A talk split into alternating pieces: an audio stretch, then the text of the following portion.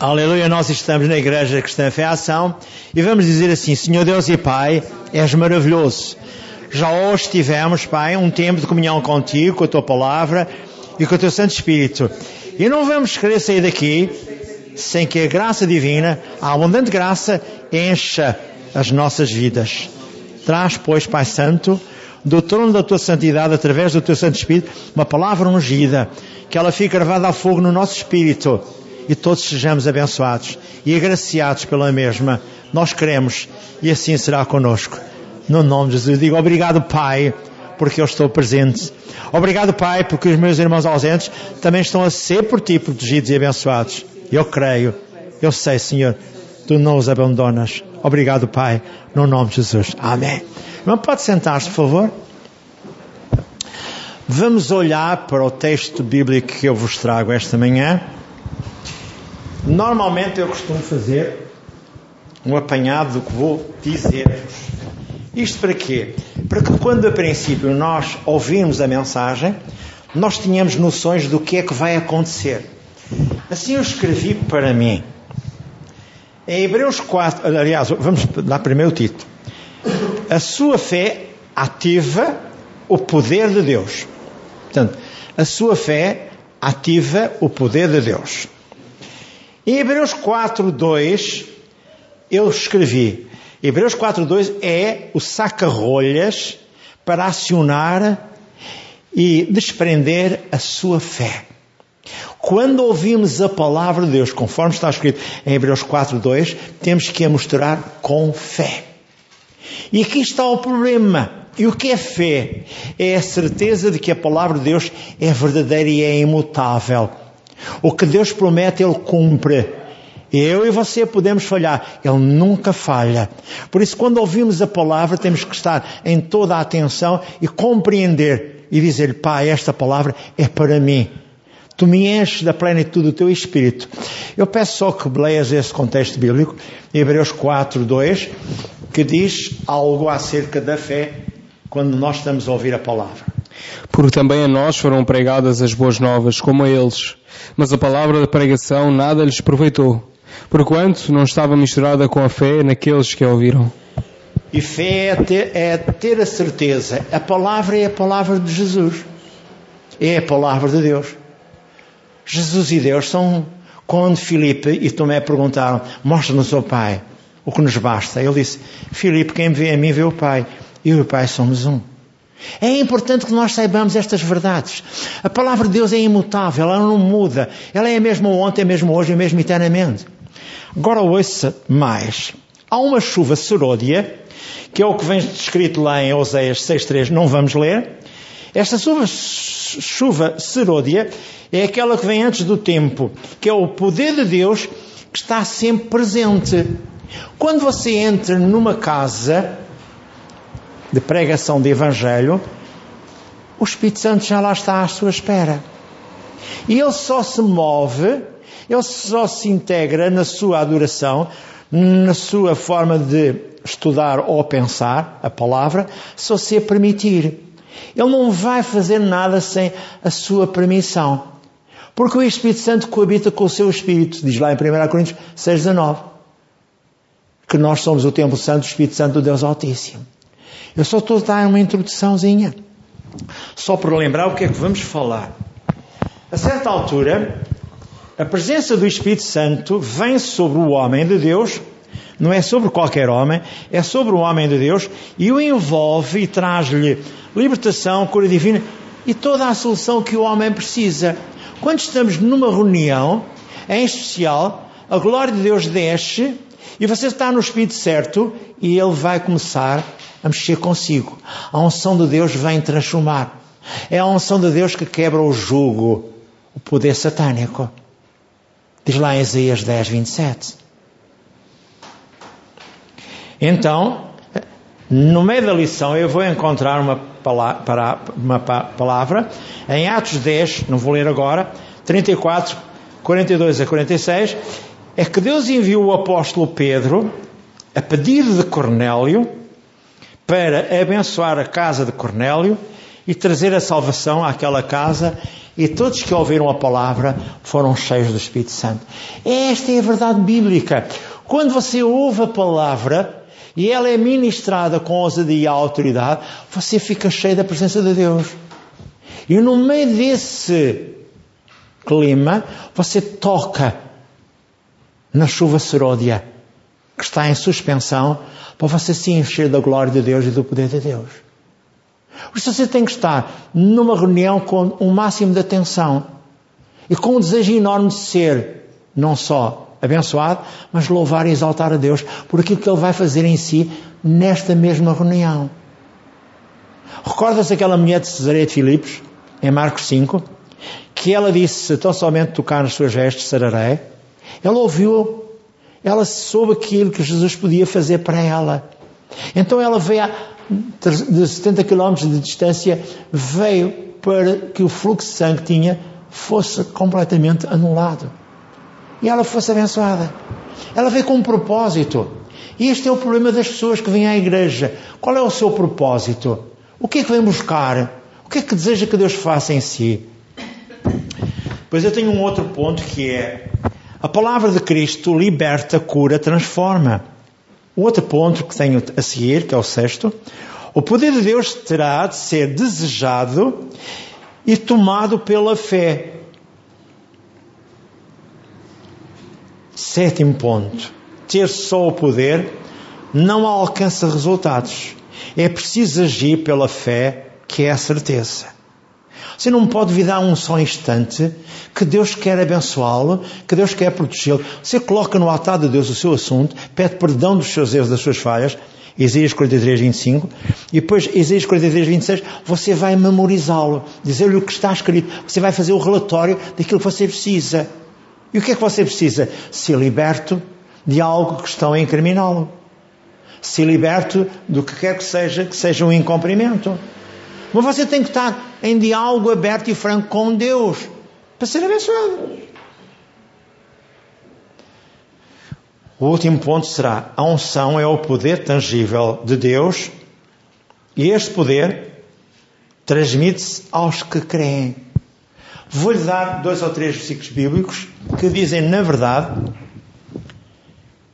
que levando um lenço ungido a um, a um doente, ele é curado levando um lenço ungido ou indo à casa de alguém que precisa de ajuda e quer ajuda, será restaurado.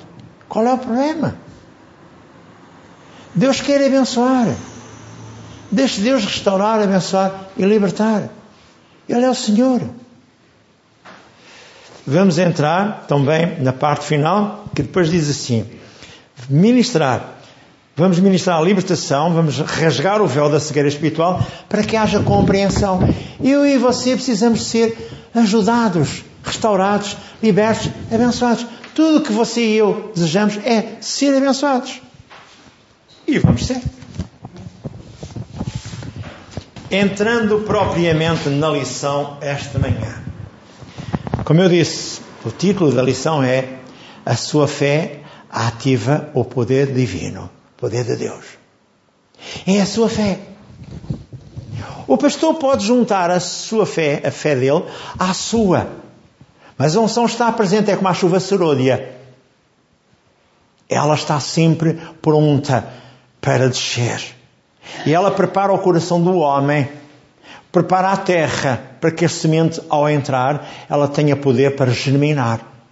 E não seja obstruída essa vida que vai nascer dessa semente essa cura, essa libertação, o que quer que seja. Essa é a verdade bíblica para mim e para si. Então a fé da pessoa faz com que o poder de Deus seja ativado. Em Hebreus 11.1 diz, ora a fé é o firme fundamento das coisas que se esperam e a prova das coisas que se não veem. Fé é acreditar no que Deus promete. Eu aprendi do pastor Kenneth Hagan há uns anos a esta parte, também aprendi de outros pastores que estiveram comigo, e eles disseram, disseram claramente isto. Primeiro, eu tenho que acreditar na palavra de Deus. Segundo, eu tenho que fazer com que a palavra de Deus em mim funcione como verdadeira. E depois eu não posso duvidar. E ao agir, Tiago 1,22, eu serei abençoado. É isto que Deus quer de mim. Sim. Não para até obter o que você precisa, o que eu preciso, o que nós precisamos. Hebreus 11, 6 diz: Ora, sem fé é impossível agradar a Deus, porque é necessário que aquele que se aproxima de Deus creia que Ele existe e que é galardoador daqueles que o buscam. E a pergunta faz-se: afinal, o que é o poder de Deus? É a presença indelével de Deus, o Pai, o Filho, na pessoa do Senhor Santo Espírito. A presença de Deus é quando nós estamos num espírito certo, a unção de Deus está presente e a pessoa que deseja ser abençoada começa a sentir a glória de Deus a envolvê-la. E a glória de Deus vai destruir a canga, o jugo, a obra maligna que o diabo semeou como o joio no meio do trigo. E a glória de Deus desce, e a unção desce, desce, desce, opera, opera, opera, opera, opera, e a pessoa sente a presença de Deus. E a presença de Deus é o restauro, é a libertação, é a transformação. Suponhamos que há algum assunto que está bloqueado, como um documento oficial que está bloqueado. A unção de Deus pode desbloquear hoje esse assunto. E Deus está já a ser agraciado pela certeza da confiança que nós temos nele.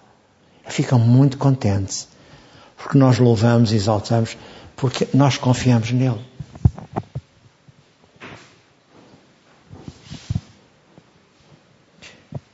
Então, o Senhor Santo Espírito está presente em nós, espera a nossa atitude de confiança na palavra que é o Senhor Jesus Cristo. Quando eu leio o contexto de João no capítulo 1, eu sei que Jesus é a palavra. Eu sei que o Espírito Santo coabita com o meu espírito. Eu sei que tudo está à minha disposição. Agora eu só preciso ter uma coisa que é confiança em Jesus, que é a palavra. Não é propriamente na palavra escrita, é a palavra não logos, mas a palavra rema, que é fé ação. É ter a plena certeza que Deus está sempre comigo, ao meu lado, para me proteger, para edificar, para transformar, para realizar toda a obra. É esse Deus que eu quero anunciar. É essa palavra maravilhosa que vem restaurar, reabilitar e transformar a minha vida. Hoje. Vejamos mais. Em Marcos 5,36, houve uma mulher que se deslocou de Cesaré de Filipos até onde Jesus estava, 70 quilómetros de distância. Em Marcos 5,36.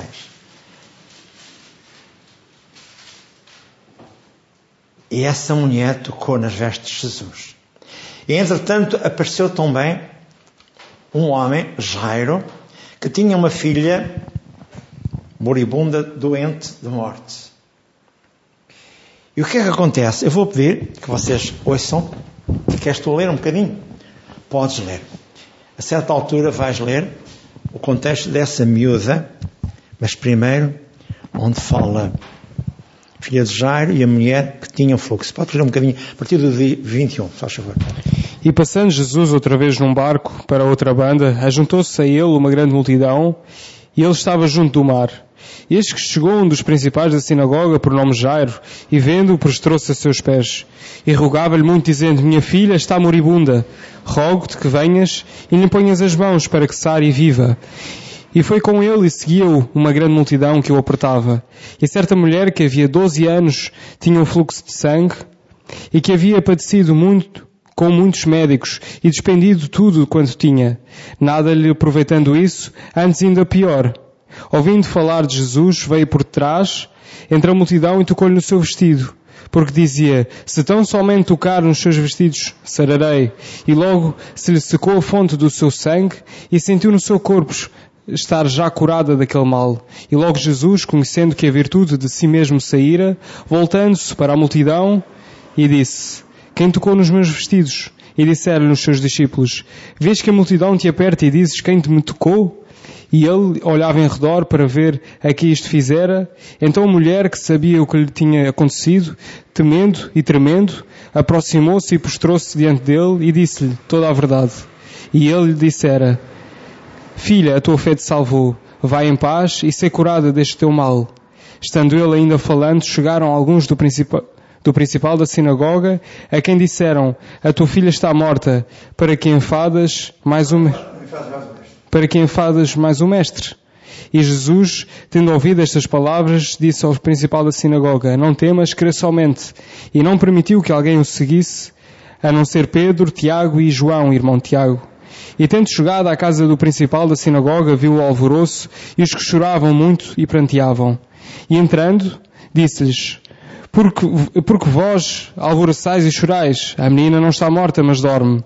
E riram-se dele, porém ele, tendo, tendo-os feito sair, tomou consigo o pai e a mãe da menina e os que estavam com ele, e entrou onde a menina estava deitada. E tomando a mão da menina, disse-lhe, Talita comi, que traduzido é, a menina a ti te digo, levanta-te. E logo a menina se levantou e andava, pois já tinha doze anos. E assombraram-se com grande espanto. E mandou-lhes expressamente que ninguém o soubesse. E disse que lhe dessem de comer. Obrigado. Então o que é que aconteceu com a mulher que veio de Cesareia de Filipos? Ela creu. Ela tocou os vestes de Jesus porque ela acreditou que só ela tocasse nos gestos, sararia.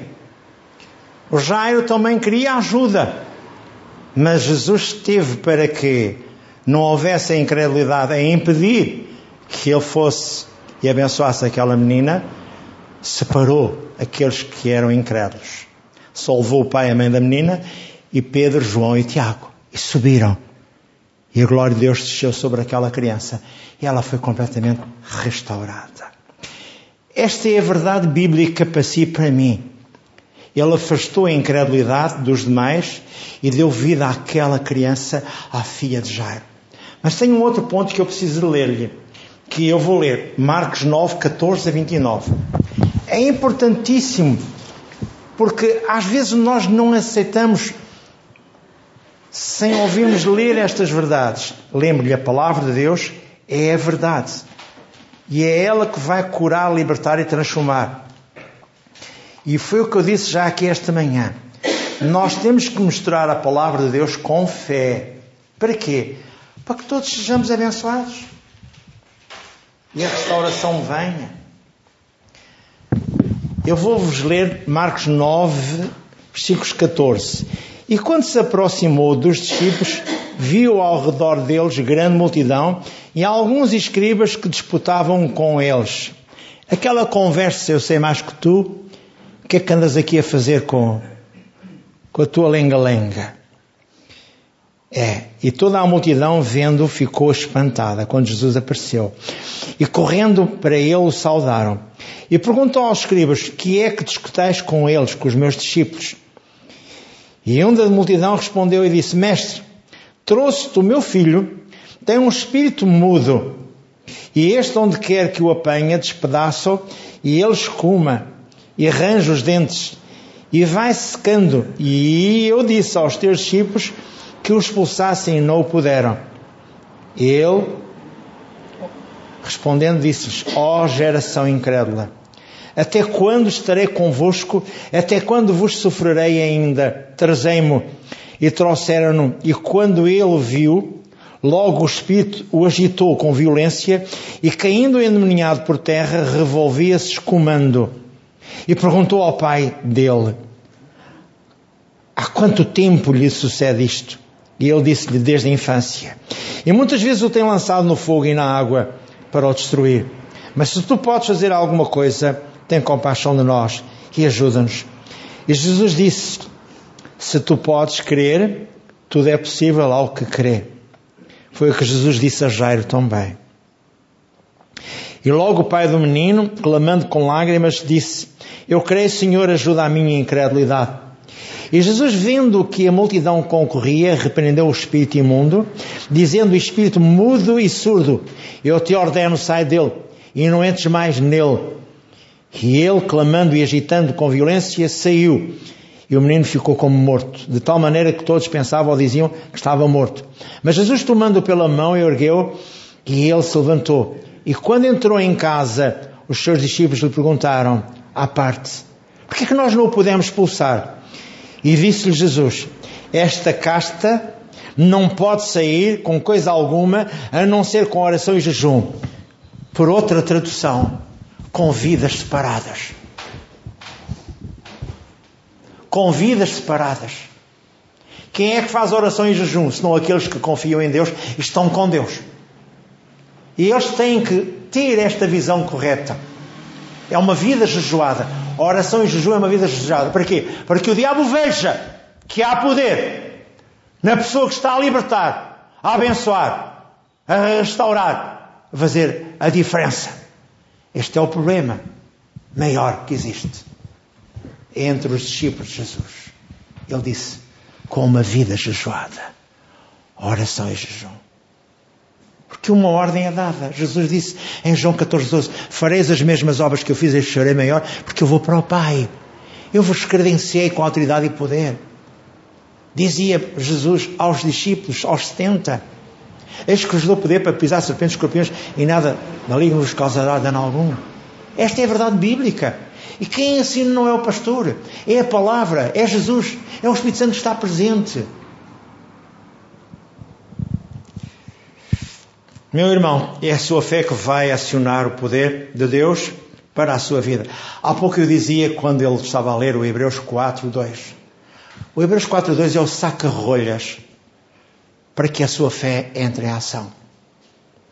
A sua fé tem que ser, aliás, a palavra tem que ser misturada com fé, para você poder agir. Se você tiver medo, já está derrotado. Se você murmura, já está derrotado. Se você não age, você já está vencido. Mas Jesus já fez todas as coisas. Pois fez. E o que é que você fez até hoje? Como chuva seródia que rega a terra, assim o poder de Deus está presente. E é tangível. Oséias 6.3. Aquela chuva seródia é aquela que vem antes do tempo para preparar e Jesus está sempre presente. E o Espírito Santo está sempre presente. E quando você louva, canta, quando você está numa atitude de adoração, começa logo a chuva serôdia a estar presente para preparar o terreno, para que a semente da palavra seja dada, para que a glória de Deus possa restaurar, reabilitar, transformar. Esta é a verdade bíblica. Por isso é importante que numa igreja haja não só oração, não só intercessão, mas haja também a adoração a Deus através do louvor e da comunhão com Deus.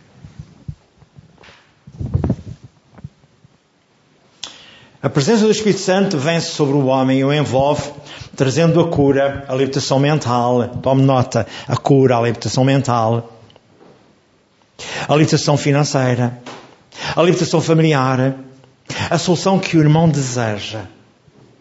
Recordo, isto também é importante que você entenda a palavra que Pedro foi pregar à casa de Cornélio era uma palavra ungida e logo tudo aconteceu em casa de Cornélio. Não só salvações, não só o batismo no Espírito Santo e também o batismo nas águas.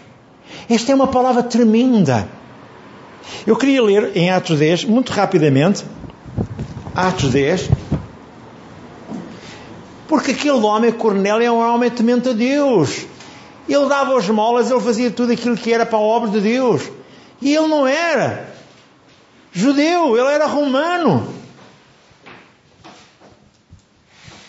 Atos 10.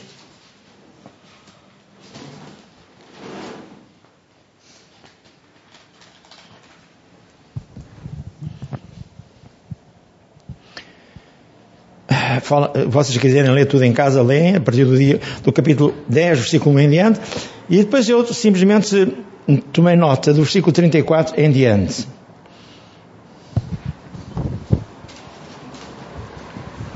E abrindo Pedro a boca, já em casa de Cornélio, começou a falar sobre Jesus. Reconheço na verdade que Deus não faz distinção de pessoas, mas que lhe é agradável àquele que, em qualquer nação, o teme e obra o que é justo. E depois ele começou a falar de Jesus. versículo 38. Como Jesus ungiu, como Deus ungiu a Jesus de Nazaré com o Espírito Santo, com virtude, o qual andou fazendo bem e curando todos os oprimidos do diabo, porque Deus era com ele. E versículo 42 diz: E nos mandou pregar o Evangelho, a boa nova, e testificar que Ele é o que Deus, o que por Deus foi constituído juiz dos vivos e dos mortos. E, e este, ou é este dão testemunho, todos os profetas, de que todos os que nele creem receberão o perdão dos seus pecados em nome do Senhor. E dizendo Pedro ainda estas palavras, caiu o Espírito Santo sobre eles, sobre todos os que ouviram a palavra. E os fiéis que eram da circuncisão, também todos os que tinham vindo com Pedro, maravilharam-se de que o dom do Espírito Santo se derramasse sobre aqueles que, os gentios que ouviam a palavra, porque os ouviam falar em outras línguas e magnificar a Deus. Respondeu então Pedro: Pode alguém, porventura, recusar a água para que estes não sejam batizados? Estes que também receberam, como nós, o Espírito Santo, e mandou que fossem batizados em nome do Senhor, Senhor Jesus, então rogaram-lhe que ficasse com eles alguns dias mais. Quando se prega uma palavra ungida, há uma transformação, há uma mudança. Você precisa ter comunhão íntima com Deus. Sabe porquê que um homem casa com uma mulher? É porque tiveram um período de namoro e resolveram aceitar os defeitos e as virtudes um do outro. E são capazes de perdoar e abençoarem-se mutuamente. Sabe? E com Deus é a mesma coisa. Há um namoro diário que temos que ter com Ele, que é a comunhão diária com Deus. Se não tivermos esse namoro diário com Deus, nós não conseguimos ser abençoados. Deus não pode manifestar-se em nós. Porque não há intimidade. E esta é a verdade bíblica. Um casal só é feliz quando tem intimidade um com o outro e se amam e se respeitam mutuamente. E com Deus é a mesma coisa.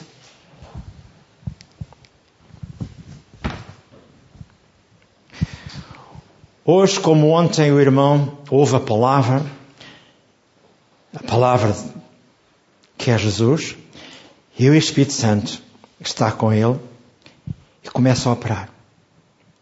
Na verdade é o irmão crê na palavra, Deus alegra-se em si, trazendo a libertação, e lembro, fé só vem por ouvir e ouvir a palavra de Deus. Romanos 10, 17. Subindo um pouco mais ao outro patamar, ou subindo ao muro, vamos espreitar do muro mais para a frente. Qualquer enfermo terá de crer na palavra de Cristo, que é Deus. Para receber a sua cura, Isaías 53, 4 e 5, que foi anunciada que ele levou ele mesmo lá no madeiro as suas iniquidades e as suas irregularidades e perdoou para que você fosse curado e liberto.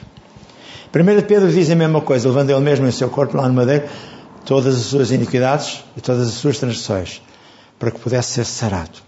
Salmo 103, 1 a 3 diz a mesma coisa. E no Salmo 107, 20 diz: Enviou a sua palavra e os sarou e os livrou de toda a destruição. Recordo.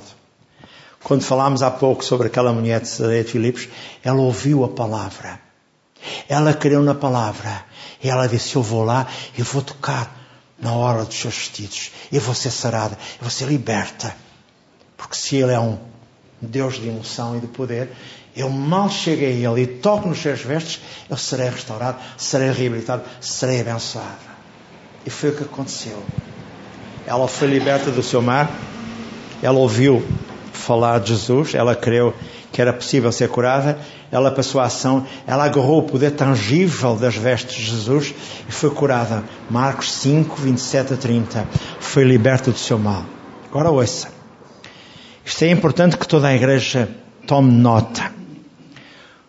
Curas e milagres não seguem automaticamente o poder. O poder tangível de Deus está presente, está em suspensão. Para realizar qualquer bênção, esse poder só se ausenta se não for desejado. Suponhamos que a mãe vem com uma atitude não de murmuração, de louvor e adoração, mas diz: Senhor, tu sabes o que eu preciso. Mateus 6, 8. Melhor do que ninguém, tu sabes o que eu preciso.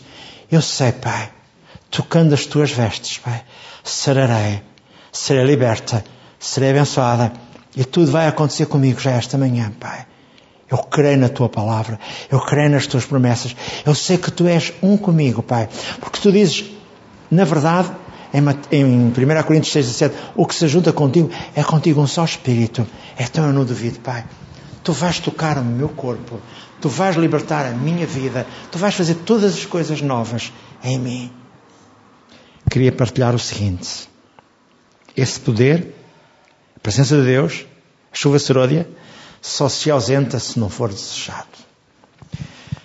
Quando for necessário escolher irmãos para servirem à mesa, em Atos 6, 1 a 7, fala na, na escolha dos sete homens que foram, na verdade, por toda a gente, indicados. E disse a comunhão. Homens cheios do Espírito Santo e de bom testemunho para os que estão lá fora. Às vezes, em algumas igrejas, escolhem-se o auge aqui, o Manuel Francisco, pela gravata, pelo fato. Não. Já agora lemos só dois bocadinhos em Atos capítulo 6, versículos 1 a 7. Aqui é importante, não é chegar aqui à igreja, eu quero servir. Não, não, tu não queres servir. Tu tens que mostrar que vens com uma atitude certa para que Deus possa utilizar para abençoar os outros. Ora, naqueles dias, Crescendo o número dos discípulos, houve uma murmuração dos gregos contra os hebreus, porque as suas viúvas eram desprezadas no ministério cotidiano. E os doze, convocando a multidão dos discípulos, disseram: Não é razoável que nós deixemos a palavra de Deus e sirvamos às mesas. Escolhei, pois, irmãos, de entre vós, sete varões de boa reputação, cheios do Espírito Santo e de sabedoria, aos quais constituamos sobre este importante negócio. Mas nós preservaremos na oração e no mistério da palavra. E este parecer contentou a toda a multidão. E elegeram Estevão, homem cheio de fé e do Espírito Santo, e Filipe e Prócoro, Nicanor, Timon, Pármenas, Nicolau, prosélito de Antioquia. E os apresentaram ante os apóstolos e estes, orando-lhes, impuseram as mãos. E crescia a palavra de Deus, e em Jerusalém se multiplicava muito o número dos discípulos, e grande parte dos sacerdotes obedecia à fé. Obrigado. Então, o que nós temos aqui por eh, análise é sete homens cheios de quê? Mas só um sabia atuar nos dons do Espírito Santo, que era o Estevão. E foi o primeiro mártir do Novo Testamento foi apedrejado. E quem guardava as vestes do Estevão era Paulo. Que depois a seguir no capítulo 8, no caminho de Damasco, lhe apareceu Jesus. Duro é para, para, para ti recalcitar contra os aguilhões. Paulo, Paulo, Senhor, quem és? E ele explicou-lhe Jesus. Depois passou logo o teste em Damasco. Depois teve que sair Após três dias de cegueira, teve que ir à casa de Ananias para ser curado e liberto. E depois, quando saiu de lá, teve que sair num cesto para que não fosse morto, porque agora de seguidor era agora o perseguido. Veja, diz no versículo 3: Escolhei, pois, homens ou irmãos, dentre vós sete homens de boa reputação, cheios do Espírito Santo e de sabedoria aos quais encarreguemos deste serviço, de servir às mesas. O 8, versículo 8 diz: Ora, Estevão, cheio de graça e poder, fazia prodígios e grandes sinais entre o povo. E eu pergunto: e os outros cheios? Mas eram todos homens cheios de Espírito Santo e de bom testemunho. Mas a ousadia estava com Pedro. Se nós não agirmos, não somos abençoados. A Bíblia diz lá em Efésios 5,18: Não vos embriagueis com vinho, onde há contenda, mas enchei-vos do Espírito Santo. Todo crente tem a presença de Deus em si. A comunhão com a palavra e o Espírito Santo ativarão esse poder e essa chuva serodia o restaurará. Jesus disse em Atos 1,8: Recebereis a virtude do Espírito Santo, que há de vir sobre vós, e sereis minhas testemunhas tanto em Jerusalém, como em Samaria, como nos confins da terra. ser cheio do Espírito Santo é ter presente o poder ativo de Deus em si. Ter só poder não alcança resultados. Precisa pôr a fé em movimento para o poder entrar em ação. O que é que diz lá em Gálatas 5,6? Alguém se recorda? Ah, em Gálatas 5,6 diz: A fé só opera pelo amor. Bem, é que ser cheio de Espírito Santo, ser cheio disto, ser cheio daquilo, mas faltar ali aquele ingrediente chamado amor, como o John Lake, num dos livros que o pastor Kenneth teve o cuidado de nos transmitir, John Lake chorava com aquela mulher daquele homem sul-africano ao colo. E o Espírito Santo veio sobre aquela mulher e coroa de cancro mortal. É tremendo, sabe? Isto é tremendo. É não basta andar na igreja. Temos que usar de misericórdia. Eu não sei se toda a gente levou este este folheto com três páginas. Perdoar é exercer misericórdia. Se você não exercer misericórdia, você não consegue movimentar a glória de Deus na sua vida. É. Fé coloca o poder em ação. Apenas Estevão operou nos dons do Espírito Santo, como foi descrito no versículo 8 que nós já lemos. Todos tinham o mesmo poder, mas Estevão sabia acionar o poder de Deus. Estevão não era apóstolo, Estevão não era pregador, Estevão não era evangelista, Estevão foi nomeado diácono, mas só a fé colocada coloca o poder de Deus em ação. Fé opera pelo amor, Gálatas 5:6. Conclusão e testemunhos. Tenho dois. Mas ainda vou lembrar aquele paralítico de Cafarnaum, em, não vou ler, Lucas 5, 17 a 26, que quatro homens levaram, destelharam o telhado onde Jesus estava ministrando a palavra, e o colocaram aos pés de Jesus. E ele disse: A tua fé te salvou. Agarra na tua cama e vai. E costumo dizer também: Vai, não peques mais. Para que tenhas vida eterna.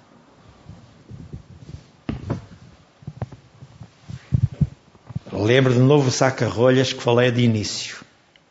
Que é porque também a nós foram pregadas as boas novas, como a eles.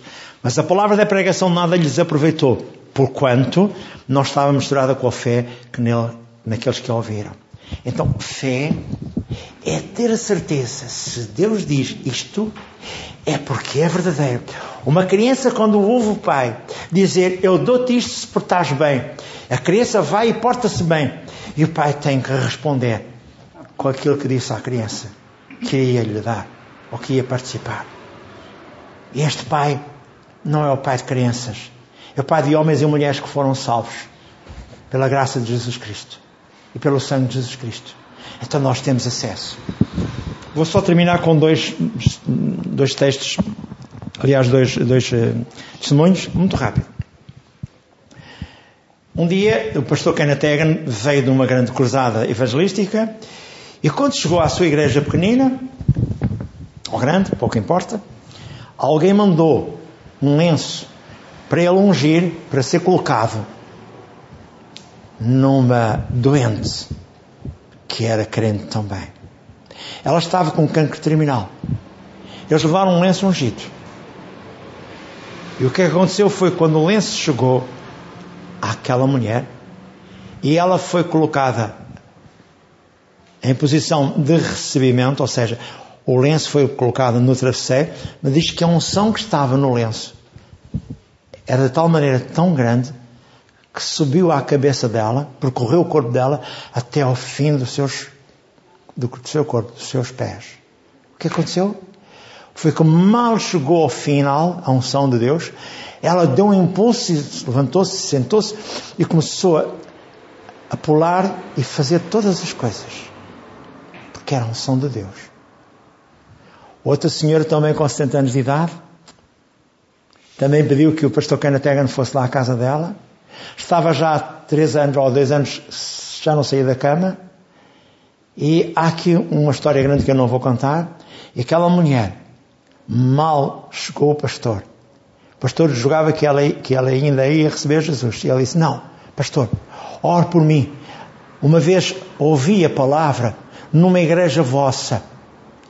E diz que quando somos ungidos com óleo, ou por imposição de mãos, somos libertos.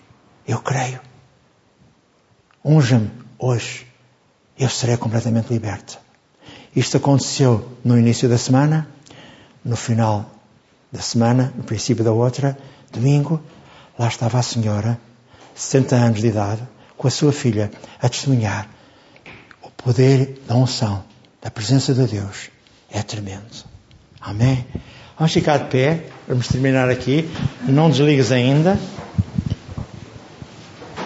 Vamos dizer assim, Senhor Deus e Pai, eu sei que o saca-rolhas que liberta a graça divina para mim é a minha fé. É a certeza que a tua palavra ela é imutável. Eu ouvi já hoje testemunho em Atos 10. Pedro estava a ministrar em casa de Cornélio. Eles foram cheios do Espírito Santo. Foram batizados tão bem.